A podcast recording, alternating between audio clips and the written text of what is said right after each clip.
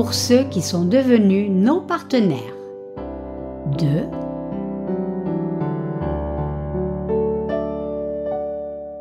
Paul C. Jong.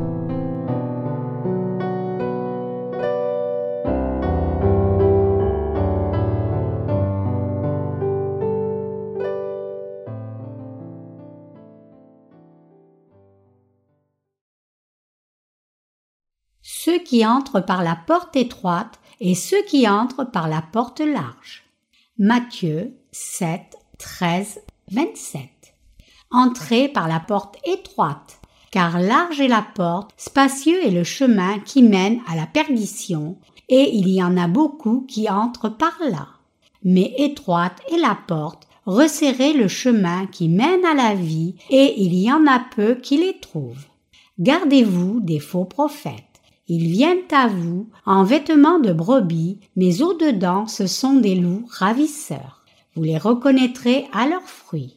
Cueille-t-on des raisins sur des épines ou des figues sur des chardons?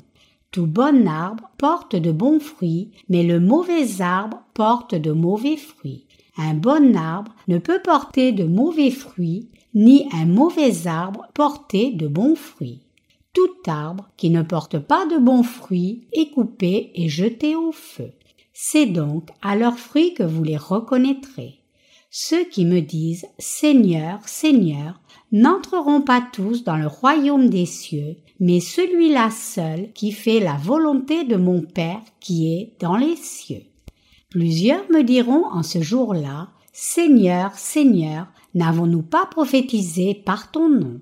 N'avons-nous pas chassé des démons par ton nom, et n'avons-nous pas fait beaucoup de miracles par ton nom? Alors je leur dirai ouvertement, je ne vous ai jamais connu, retirez-vous de moi, vous qui commettez l'iniquité. C'est pourquoi quiconque entend ces paroles que je dis et les met en pratique sera semblable à un homme prudent qui a bâti sa maison sur le roc. La pluie est tombée, les torrents sont venus, les vents ont soufflé et se sont jetés contre cette maison. Elle n'est point tombée parce qu'elle était fondée sur le roc.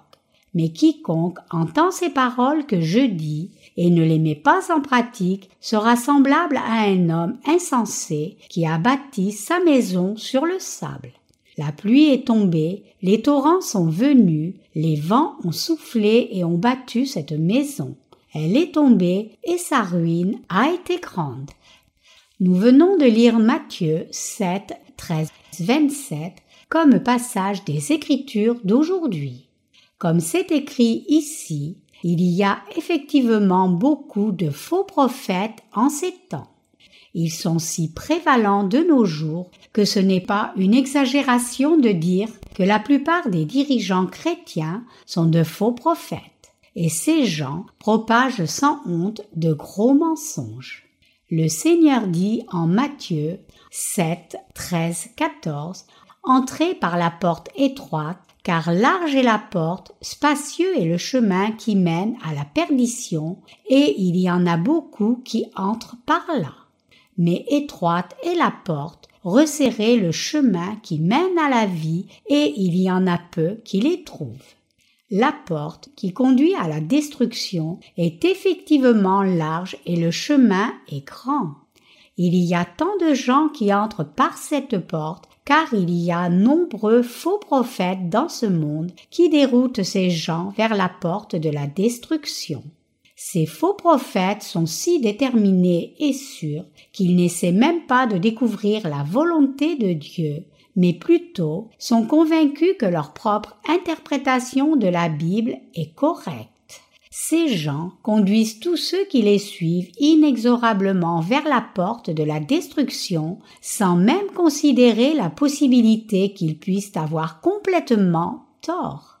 Et ils sont plutôt forts pour le faire tout en obtenant une richesse mondaine et la célébrité. Les faux prophètes d'aujourd'hui conduisent beaucoup de gens à la porte de la destruction si fermement et inexorablement à cause de ce qu'ils ont appris de leurs prédécesseurs et des enseignants théologiques qui ont posé le fondement pour que les faux prophètes viennent. Comme ces théologiens qui ont formé les dirigeants chrétiens d'aujourd'hui n'ont été défiés par personne, ils ont de même conduit beaucoup de gens vers la porte de la destruction. Puisque cette porte large est faite de pensées humaines, ceux qui ont la pensée charnelle ont une grande confiance et entreront là sans hésitation. Par contre, le Seigneur nous dit d'entrer par la porte étroite et il a aussi dit que puisque cette porte de la vie dont il a parlé est étroite et que son chemin est resserré, peu le trouvent. La porte qui conduit à la vie est effectivement si étroite que peu y entrent et son chemin est si extrêmement resserré que peu s'y embarquent. Par conséquent, il y a même des gens qui, bien qu'ayant reçu la rémission des péchés, non seulement hésitent à s'engager sur le chemin de la vie eux-mêmes, mais manquent aussi à conduire les autres à entrer par la porte étroite parce que la porte qui mène à la vie est trop étroite et son chemin trop resserré. Néanmoins, la Bible dit clairement que nous tous devons entrer par cette porte étroite. La porte qui conduit à la vie est effectivement une porte étroite et son chemin est incroyablement resserré. C'est pour cela que le Seigneur a dit que peu la trouvent vraiment.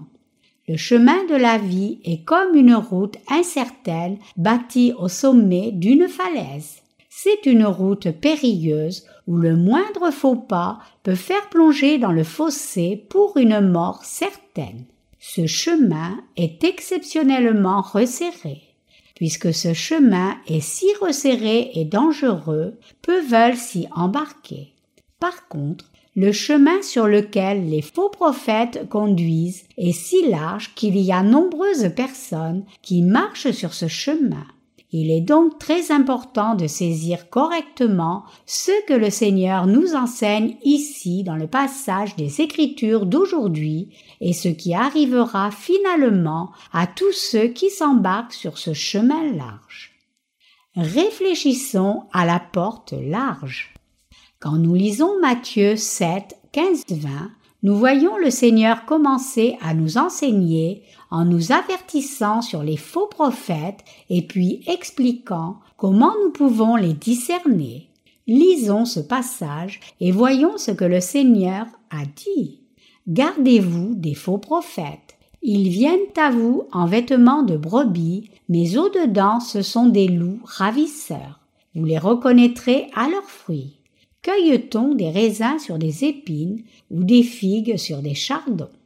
Tout bon arbre porte de bons fruits, mais le mauvais arbre porte de mauvais fruits. Un bon arbre ne peut porter de mauvais fruits, ni un mauvais arbre porter de bons fruits. Tout arbre qui ne porte pas de bons fruits est coupé et jeté au feu.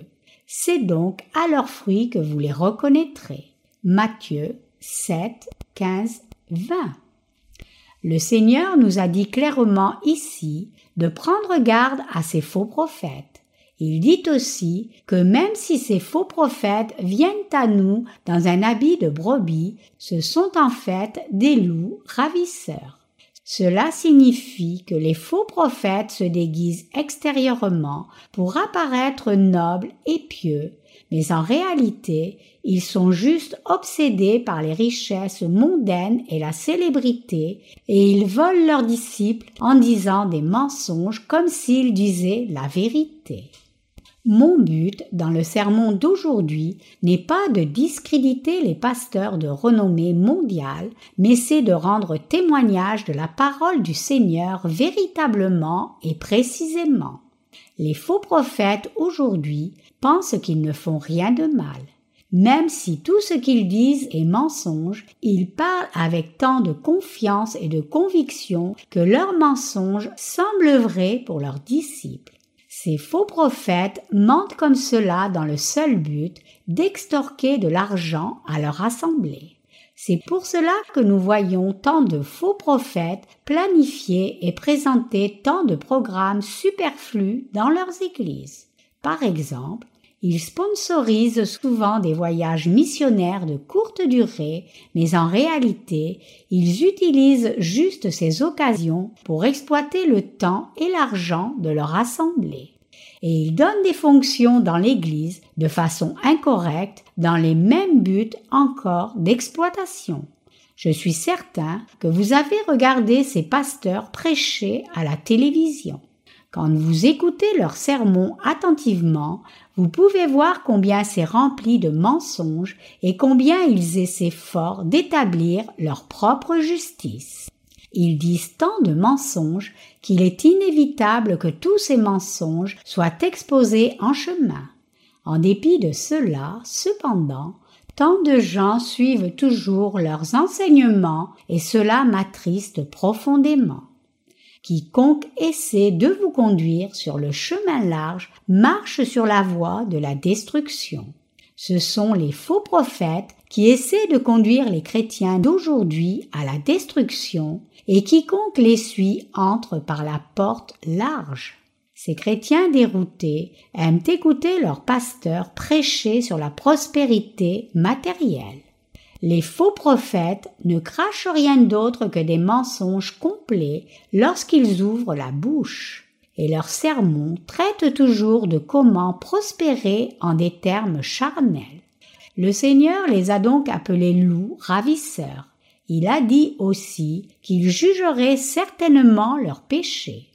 Pourquoi le Seigneur les a-t-il appelés faux prophètes et loups ravisseurs? C'est parce qu'ils ne croient pas en l'évangile de l'eau et de l'esprit, et parce qu'ils sont complètement inconscients de ce vrai évangile. Le Seigneur dit, vous les reconnaîtrez à leurs fruits. Cueille-t-on du raisin sur des épines ou des figues sur des chardons? Matthieu 7, 16. Ce passage signifie que ceux qui ne croient pas en l'évangile de l'eau et de l'esprit ne peuvent amener personne à naître de nouveau par leur sermon. Autrement dit, tout pasteur qui ne croit pas en l'évangile de l'eau et de l'esprit lui-même ne peut pas conduire son assemblée sur le chemin étroit. C'est pour cela que le Seigneur a dit Cueille-t-on du raisin sur des épines ou des figues sur des chardons? Matthieu 7, 16. Pour les prédicateurs qui connaissent et croient en l'évangile de l'eau et de l'esprit, le fruit de leur travail est entièrement différent des autres. Les épines ne peuvent pas porter de bons fruits et un figuier porte toujours du bon fruit. Tout comme les épines ne peuvent pas être comparées aux figuiers, ceux qui ne connaissent pas l'évangile de l'eau et de l'esprit ne peuvent pas porter de vrais fruits dans leur assemblée, peu importe combien ils essaient de faire le ministère sincèrement, car ils ne peuvent pas prêcher ce qu'ils ne connaissent pas. Ils n'ont pas de conviction dans leur vérité auto-proclamée. Ils ne peuvent que servir dans la tromperie, peu importe combien ils essaient de ne pas le faire. Par conséquent, puisqu'ils sont incapables de prêcher l'évangile de l'eau et de l'esprit à leur assemblée, ils finissent juste par demander à leurs disciples de leur donner de l'argent. Avec ces mensonges, ils s'assurent l'obéissance de leur assemblée et ils exploitent finalement les gens dans leur propre but.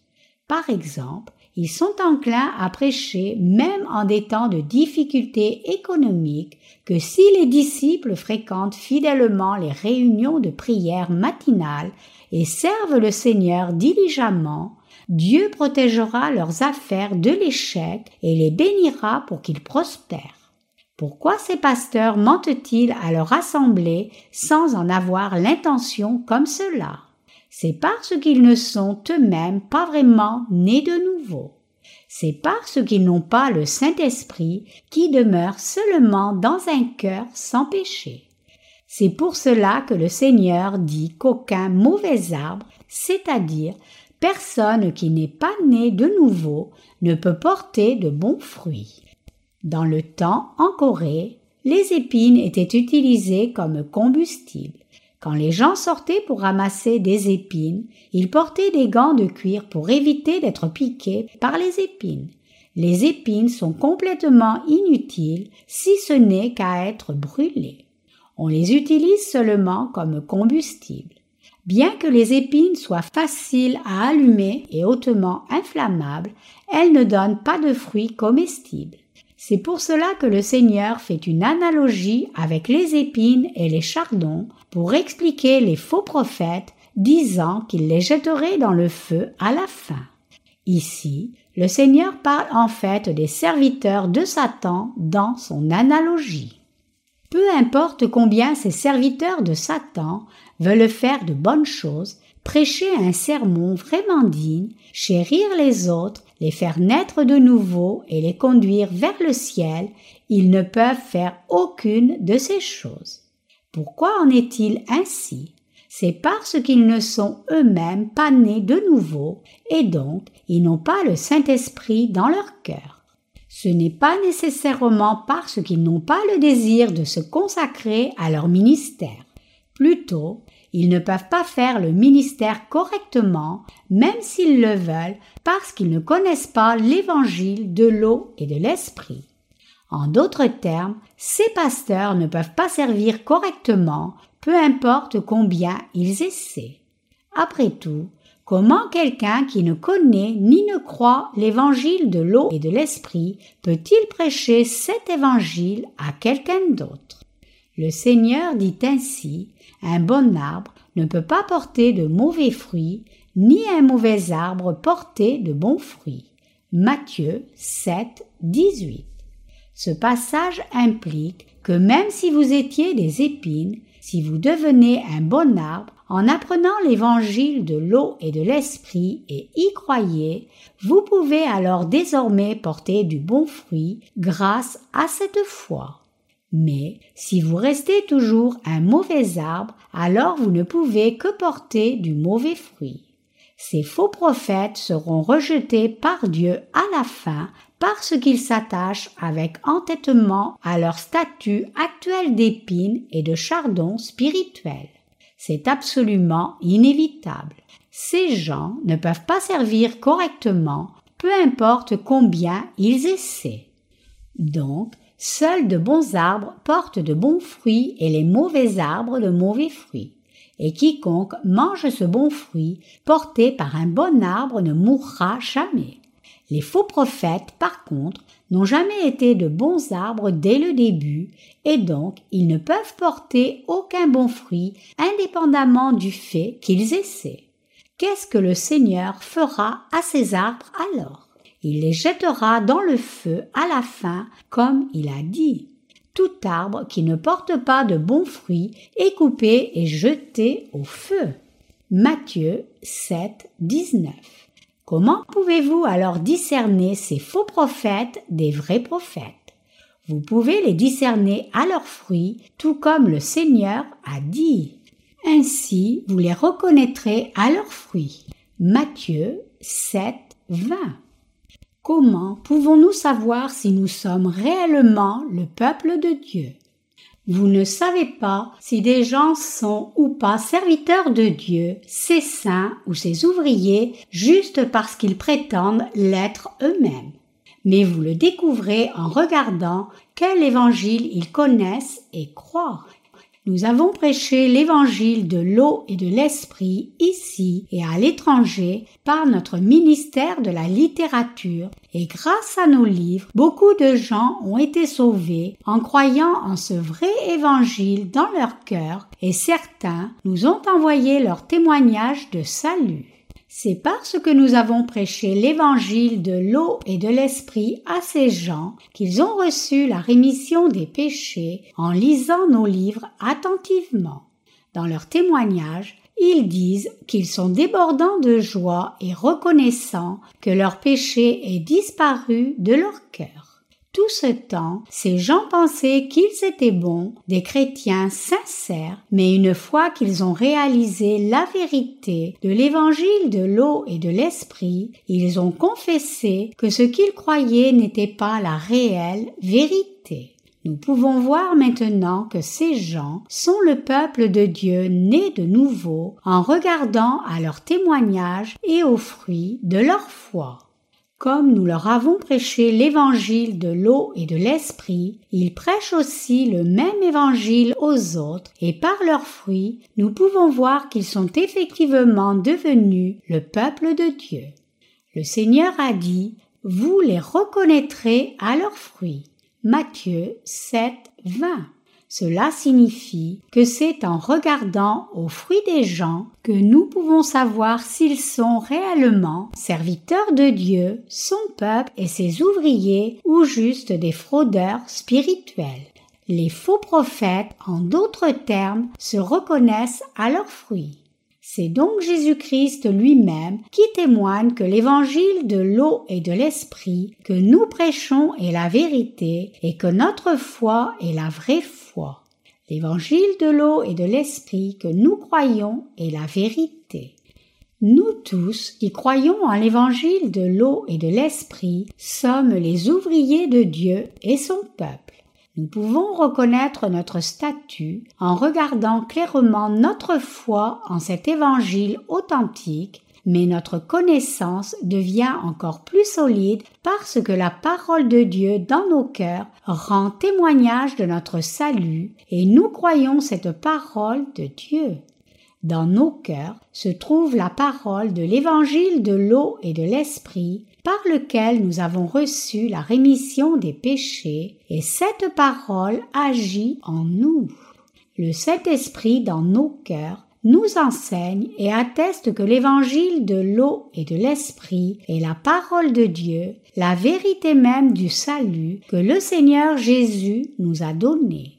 Le Saint-Esprit nous dit que nous tous, qui croyons en l'évangile de l'eau et de l'esprit, sommes les serviteurs de Dieu qui marchent sur le chemin étroit et conduisent les autres vers le chemin de la vie.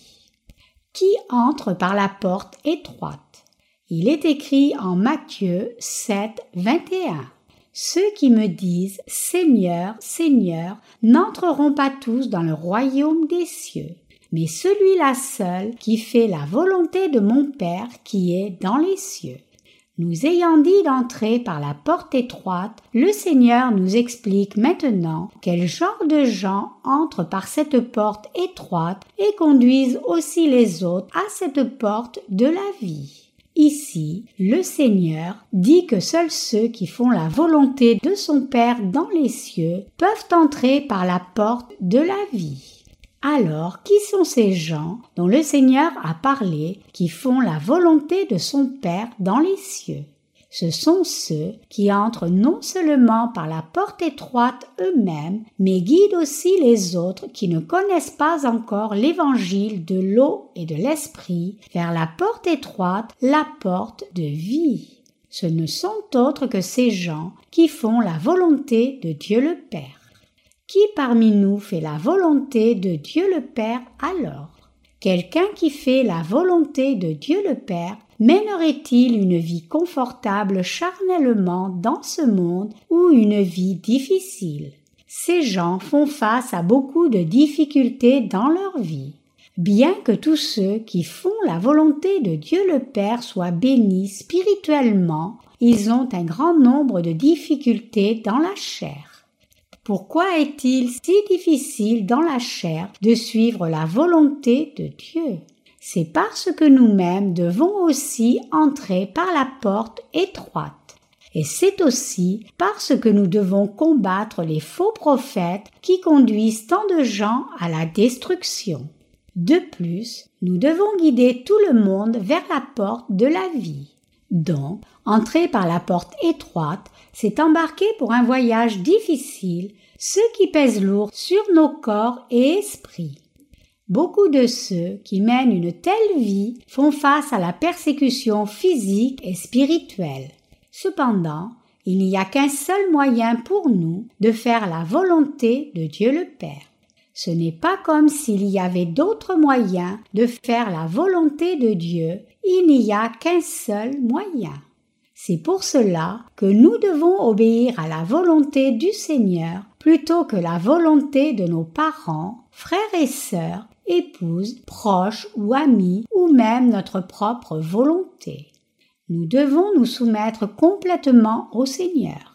Puisque tous ceux qui font la volonté de Dieu le Père doivent renoncer à eux-mêmes et parfois même désobéir aux désirs de leurs propres parents, ils doivent lutter sur beaucoup de sujets et subir beaucoup de pertes dans ce monde.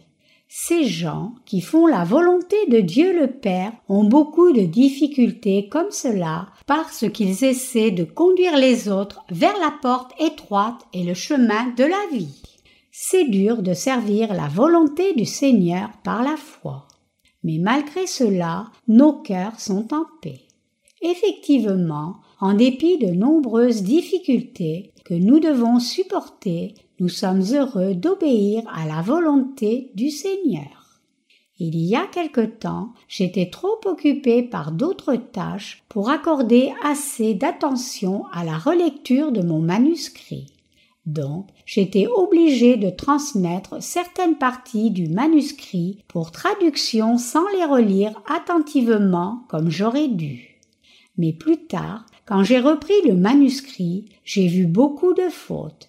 Je ne les avais pas vues plus tôt parce que j'étais trop occupé, mais quand j'ai finalement trouvé du temps pour parcourir le manuscrit plus attentivement, j'ai vu beaucoup de parties qui avaient besoin de révision.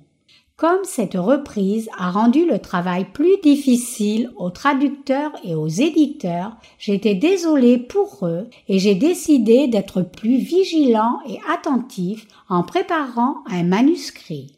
Donc, dernièrement, j'ai été très occupé à réviser mes manuscrits.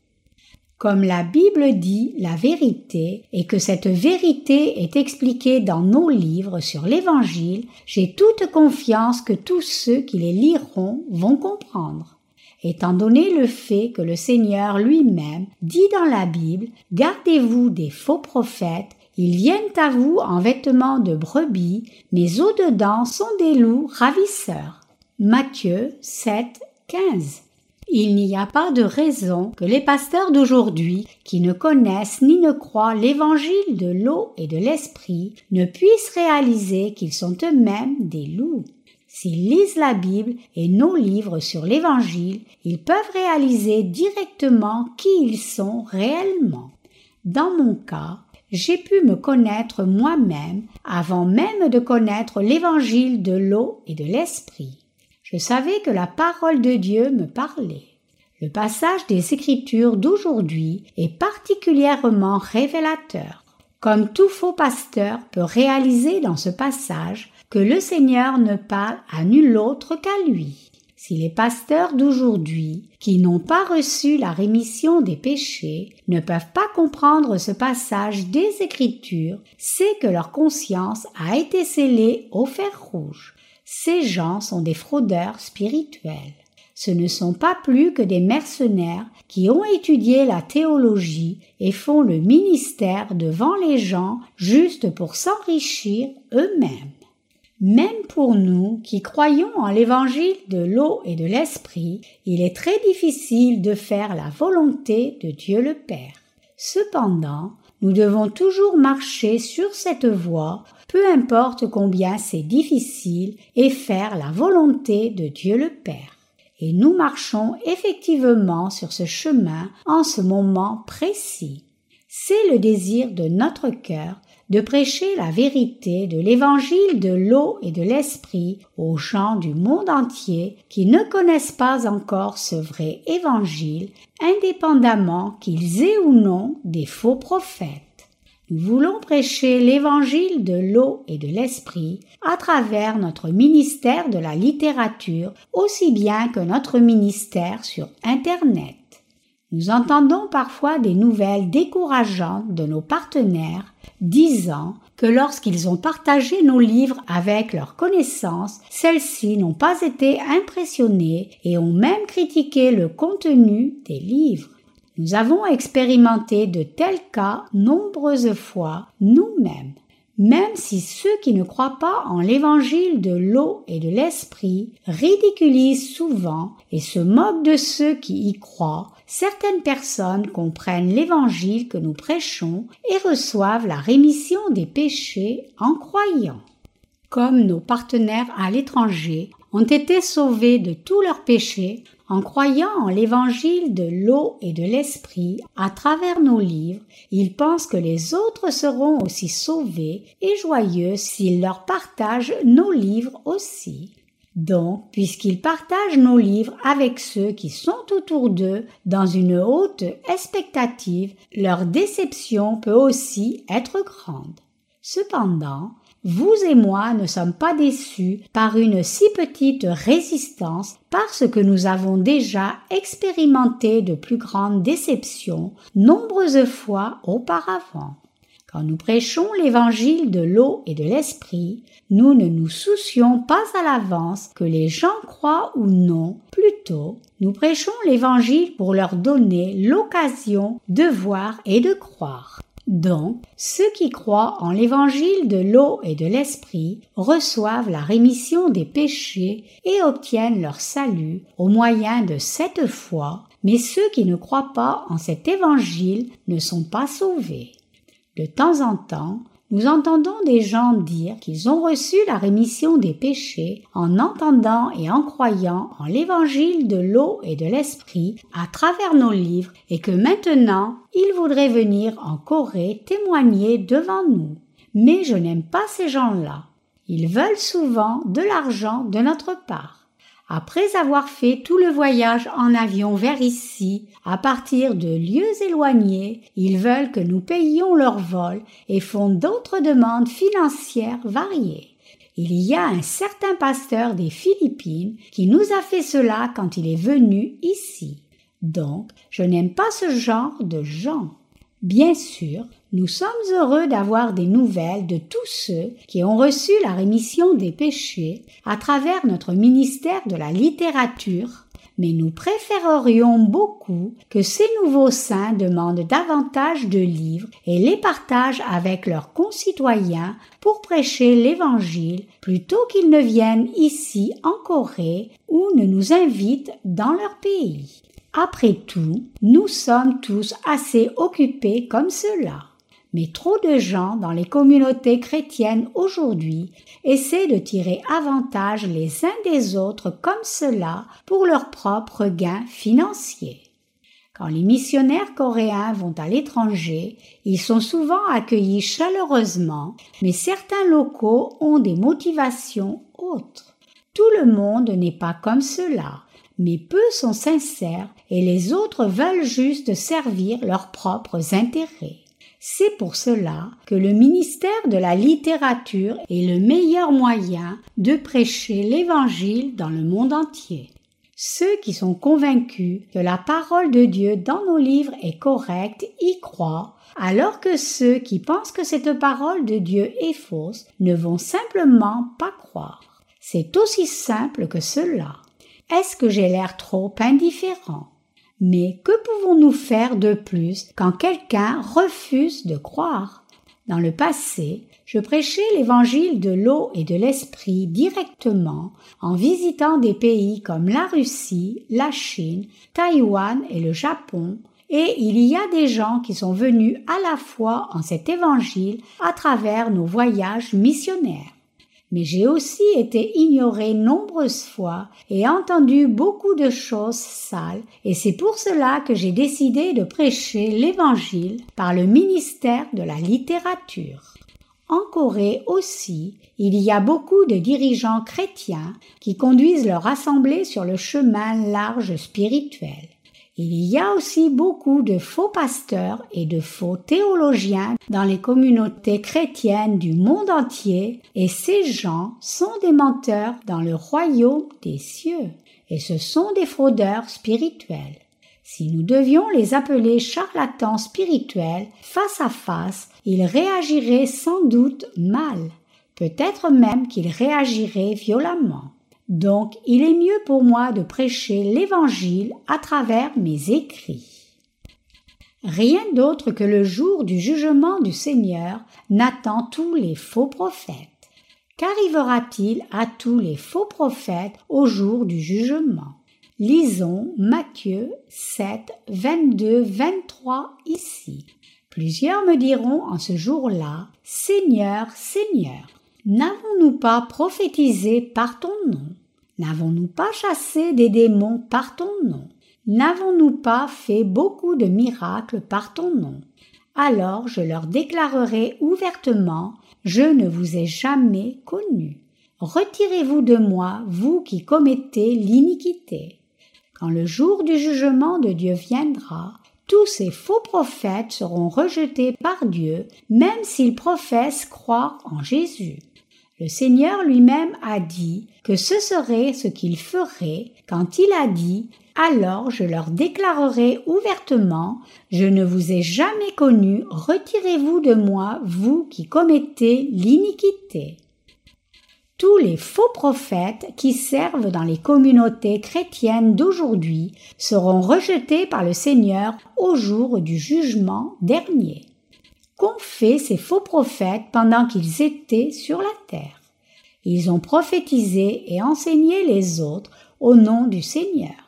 Ils ont poussé les gens à croire en Jésus et ont enseigné aux disciples les doctrines chrétiennes expliquant quel théologien a dit quoi et quelle sorte de bénédiction ils recevraient s'ils croyaient en Jésus.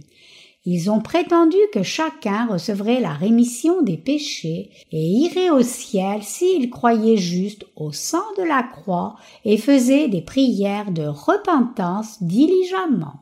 Et ils ont prophétisé et chassé des démons au nom du Seigneur. Bien sûr, ce n'est pas une mince affaire de chasser des démons. Mais savez-vous que même un chaman chasse des démons par moment? La capacité de chasser les démons n'est pas quelque chose dont l'on devrait être fier. Pourtant, les faux prophètes d'aujourd'hui ont fait beaucoup de miracles au nom du Seigneur. Ils ont également fait beaucoup de bonnes œuvres dans ce monde. Cependant, le Seigneur dit ici qu'il les jettera tous dehors et leur déclarera Je ne vous ai jamais connu, retirez-vous de moi, vous qui commettez l'iniquité. Le Seigneur a montré clairement, avec abondance, que ces faux prophètes ont pratiqué l'iniquité. Le Seigneur est devenu notre Sauveur en venant sur la terre, portant tous nos péchés en étant baptisé par Jean-Baptiste étant condamné pour nos péchés en étant crucifié et ressuscitant d'entre les morts.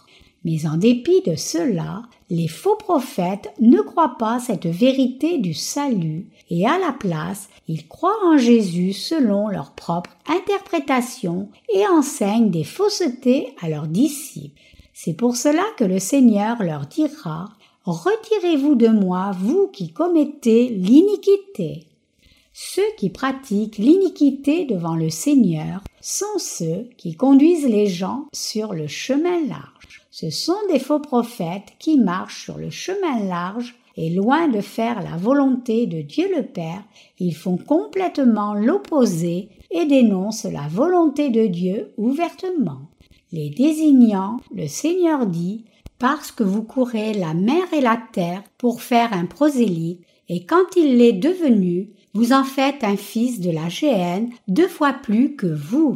Matthieu 23, 15. Quelle est alors la base sur laquelle tant de faux prophètes donnent des mensonges pareils dans leurs sermons de nos jours? C'est parce qu'ils ont appris les mauvaises leçons de leurs formateurs théologiques. C'est parce que leurs enseignants théologiques leur ont enseigné ce que Jean Calvin et Martin Luther ont dit qui étaient Jean Calvin et Martin Luther? C'étaient simplement des théoriciens mal préparés. Comment les enseignements des théologiens peuvent-ils être la vérité alors? Dans la majorité du christianisme, ce sont les théologiens qui fixent les sujets doctrinaux et donc les pasteurs croient juste ce que ces théologiens leur enseignent. De plus, ces pasteurs eux-mêmes ne sont pas certains des doctrines qu'ils ont apprises, mais ils enseignent quand même ces fausses doctrines à leur assemblée. Étant donné le fait que l'évangile de l'eau et de l'esprit est la vérité, tout ce que l'on doit faire pour obtenir le salut, c'est écouter ce vrai évangile sans préjugés et y croire. Pourquoi quelqu'un devrait-il se soucier de ce que certains théologiens ont dit? Indépendamment de la célébrité d'un théologien, chacun de ses enseignements devrait être examiné avec la loupe de la parole de Dieu pour vérifier qu'il soit correct. Beaucoup de dirigeants chrétiens de nos jours prêchent les déclarations de ces théologiens pensant que c'est vrai, mais ces théologiens n'ont pas du tout de connaissance de l'évangile de l'eau et de l'esprit. C'est pour cela que les pasteurs qui ont été enseignés par ces théologiens sont incapables de prêcher l'évangile de l'eau et de l'esprit à leur assemblée. Vous pouvez alors vous demander comment je le sais si bien, mais vous-même le réaliserez aussi si vous réfléchissez à leurs enseignements en vous basant sur la parole de l'eau et de l'esprit. On reconnaît un arbre à son fruit. Étant donné le fait que nombreux pasteurs aujourd'hui sont de faux prophètes, comment les théologiens qui les ont enseignés peuvent-ils être de vrais prophètes? Les faux prophètes ne peuvent que produire plus de faux prophètes. Quelqu'un peut-il alors recevoir la rémission des péchés en lisant beaucoup de leurs livres ou en écoutant beaucoup de leurs sermons? Non, c'est non seulement impossible, mais ces théologiens seront aussi rejetés par le Seigneur au dernier jour. Peu importe combien ils sont fiers d'eux-mêmes et combien ils se vantent avec confiance de l'orthodoxie de leur dénomination devant leur assemblée, ils seront tous rejetés par le Seigneur. De quoi ces gens peuvent-ils être fiers alors qu'ils seront rejetés par le Seigneur? Mais sur la terre, ce sont ces gens-là qui demandent leur respect. Mais qu'arriverait-il si leur sermon était traduit en différentes langues et sujet à être scruté de près? Qu'arriverait-il si leur foi était testée devant le Seigneur? Devant Dieu, ils ne peuvent pas avoir d'assurance à moins de n'avoir aucune conscience. S'ils ont au moins une conscience, ils ne peuvent que pleurer de tristesse et se cacher avec honte. Mais comme une grenouille dans une flaque, ils se pavanent dans leur propre petit monde pensant qu'ils sont les meilleurs. Même si je vous prêche en ce moment, ce sermon doit être examiné pour voir s'il est correct ou non aux yeux du Seigneur. Si je vous mens dans mon sermon, alors même si je suis capable de vous tromper, je ne peux pas tromper le Seigneur. Chacun des faux prophètes sera détruit quand le Seigneur reviendra. Qui sont alors ceux qui pourront supporter le jugement? Lisons Matthieu 7, 24, 25 ici. C'est pourquoi quiconque entend ces paroles que je dis et les met en pratique sera semblable à un homme prudent qui a bâti sa maison sur le roc. La pluie est tombée, les torrents sont venus, les vents ont soufflé et se sont jetés contre cette maison. Elle n'est point tombée parce qu'elle était fondée sur le roc. Il est écrit ici que quiconque entend les enseignements du Seigneur et les pratique est comme un homme sage qui a bâti sa maison sur le roc. Qui a la foi qui ne s'écroule pas même devant le jugement de Dieu Ce sont ceux qui ont bâti le fondement de leur foi sur le roc et suivent la volonté de Dieu le Père. Le Seigneur dit, c'est pourquoi Quiconque entend ces paroles que je dis et les met en pratique sera semblable à un homme prudent qui a bâti sa maison sur le roc. Ici, entendre les paroles du Seigneur, c'est écouter et croire la parole de Dieu, particulièrement la parole de l'évangile de l'eau et de l'esprit, à travers laquelle le Seigneur nous a sauvés. Donc, ceux qui ont reçu la rémission des péchés et obtenu leur salut en croyant en l'évangile de l'eau et de l'esprit sont comme un homme sage qui a bâti sa maison de foi sur la parole de Dieu solide comme le roc. Ce passage est encore plus approprié par ce temps où une tempête sérieuse fait rage dehors maintenant même. Qu'arriverait-il si vous construisiez une maison sur le sable? Disons que quelqu'un ait construit une maison à trois étages et posé la fondation sur le sable au bord de la rivière, alors qu'une autre personne a bâti la même maison sur le roc, posant une ferme fondation pour sa maison. À part le lieu de la fondation, les deux maisons ont été bâties avec les mêmes matériaux de la même façon. Imaginez maintenant qu'un jour il se met à pleuvoir fortement. Qu'arriverait-il alors? Quand les éclairs frappent et que la pluie tombe, la maison bâtie sur le sable pourrait d'abord résister à la tempête, mais finalement le sable autour de la maison s'écroulerait en exposant les fondations jusqu'à ce que toute la maison finisse par s'écrouler. Par contre, la maison bâtie sur le roc peut facilement résister à beaucoup d'inondations, à moins qu'elle ne soit frappée par un grand ouragan ou un tsunami. Bien que la fondation puisse être inondée, la maison elle-même n'est pas affectée. Donc, quand l'inondation est terminée, la maison reste toujours debout. Qui a la foi qui est bâtie sur le roc alors? Ce sont ceux qui écoutent attentivement la parole du Seigneur, de l'évangile de l'eau et de l'esprit et la pratiquent par la foi. Ces gens qui pratiquent la parole du Seigneur sont ceux qui non seulement croient en l'évangile de l'eau et de l'esprit, mais aussi qui servent cet évangile authentique par la foi. Donc, leur vie est difficile et dure. Ils doivent supporter beaucoup de douleurs. Ils sont même parfois dénoncés par leur propre mari ou femme et les membres de leur famille. Souvent, ils se trouvent à se demander pourquoi ils doivent vivre comme cela. Cependant, mes chers croyants, ceux qui pourront entrer dans le royaume de Dieu au jour de son jugement sont ceux qui ont bâti leur maison sur le roc. Le roc ici désigne Jésus-Christ et il désigne aussi la parole de l'évangile de l'eau et de l'esprit qu'il a accompli. Donc, ceux qui ont bâti leur maison sur le roc sont ceux qui ont reçu la rémission des péchés en croyant en l'évangile de l'eau et de l'esprit et suivent ainsi le Seigneur. Ces gens vont persévérer même au jour du jugement. Qui ne tiendra pas alors au jour du jugement? Lisons Matthieu 7, 26, 27 ici. Mais quiconque entend ces paroles que je dis et ne les met pas en pratique sera semblable à un homme insensé qui a bâti sa maison sur le sable.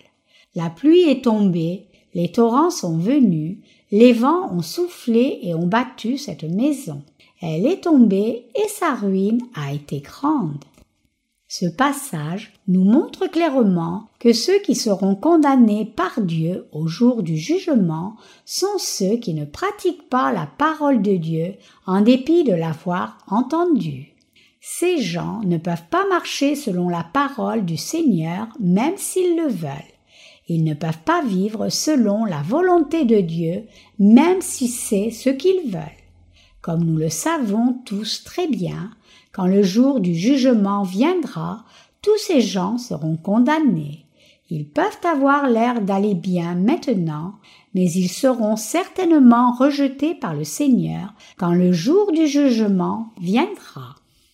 Le Seigneur dit ici dans la Bible, Entrez par la porte étroite, car large est la porte, spacieux est le chemin qui mène à la perdition, et il y en a beaucoup qui entrent par là mais étroite est la porte, resserrez le chemin qui mène à la vie, et il y en a peu qui les trouvent. Matthieu 7, 13, 14.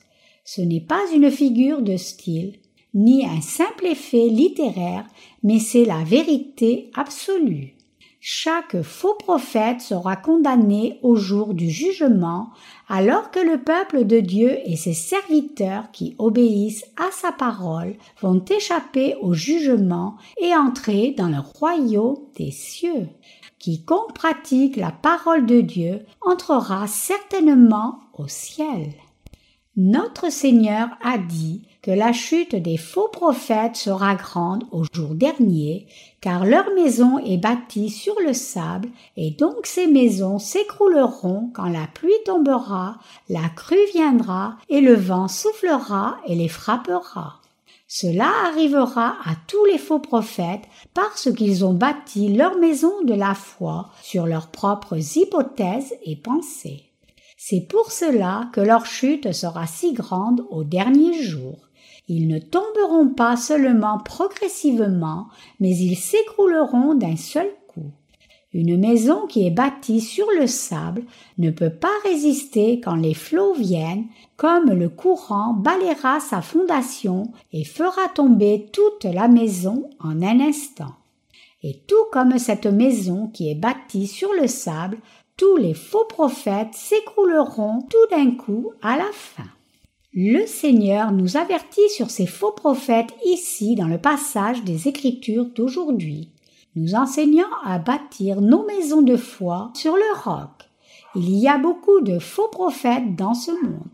Comme ces gens sont complètement inconscients de la destruction qui les attend au dernier jour, ils propagent avec confiance nombreux mensonges sur cette terre en prétendant qu'elle est toujours en sécurité et paisible. Mais ils seront tous certainement détruits. Même si dans nos pensées charnelles, nous nous demandons parfois pourquoi ces faux prophètes sont si prospères alors que nous luttons tellement, mais le jour du jugement les approche rapidement. Et quand le jour du jugement viendra, cette terre sera aussi complètement ruinée. Avec les nombreux désastres qui frapperont le monde, la race humaine entière périra. Il n'y a personne qui survivra à cet avenir terrible. Tous les faux prophètes devraient donc se repentir, réalisant que le jour du jugement vient. Mais parce que leurs oreilles sont fermées, ils ne nous écoutent pas peu importe combien nous crions fort.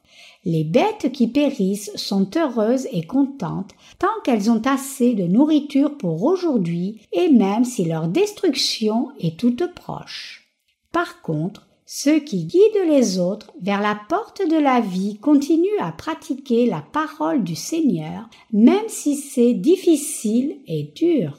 Donc, je vous demande de supporter vos épreuves par la foi et de vivre dans l'espérance. Même si parfois les choses ne vont pas dans votre sens, nous devons supporter nos difficultés par la foi. Nous devons vivre notre foi en réalisant ce que le Seigneur nous a enseigné sur ces faux prophètes qui entrent par la porte de la destruction. Donc, j'espère et prie que nous apprenions tous cette leçon précieuse du passage des Écritures d'aujourd'hui. Dans un futur qui n'est pas loin, le jour du jugement viendra certainement dans ce monde. Le jour du jugement pourrait même venir sur terre durant notre vie. Il pourrait venir sur le monde bien plus vite que qui que ce soit ne l'ait attendu. Bien que le jour du jugement puisse être venu doucement au départ, une fois qu'un certain point sera atteint, cela arrivera à toute vitesse. Une boule de neige qui roule peut ne pas sembler si grande et menaçante au début, mais il ne faut pas longtemps avant qu'elle ne grandisse à la taille d'une maison et ne démolisse tout sur son passage. Ainsi, nous croyons que le jour du jugement approche de ce monde rapidement, mais en même temps, nous croyons aussi que le Seigneur nous permettra de remplir toutes les tâches qu'il nous a confiées. J'espère et prie que Dieu protège son Église, bénisse tous ses serviteurs et saints de par le monde, et veille sur eux tous. Alléluia.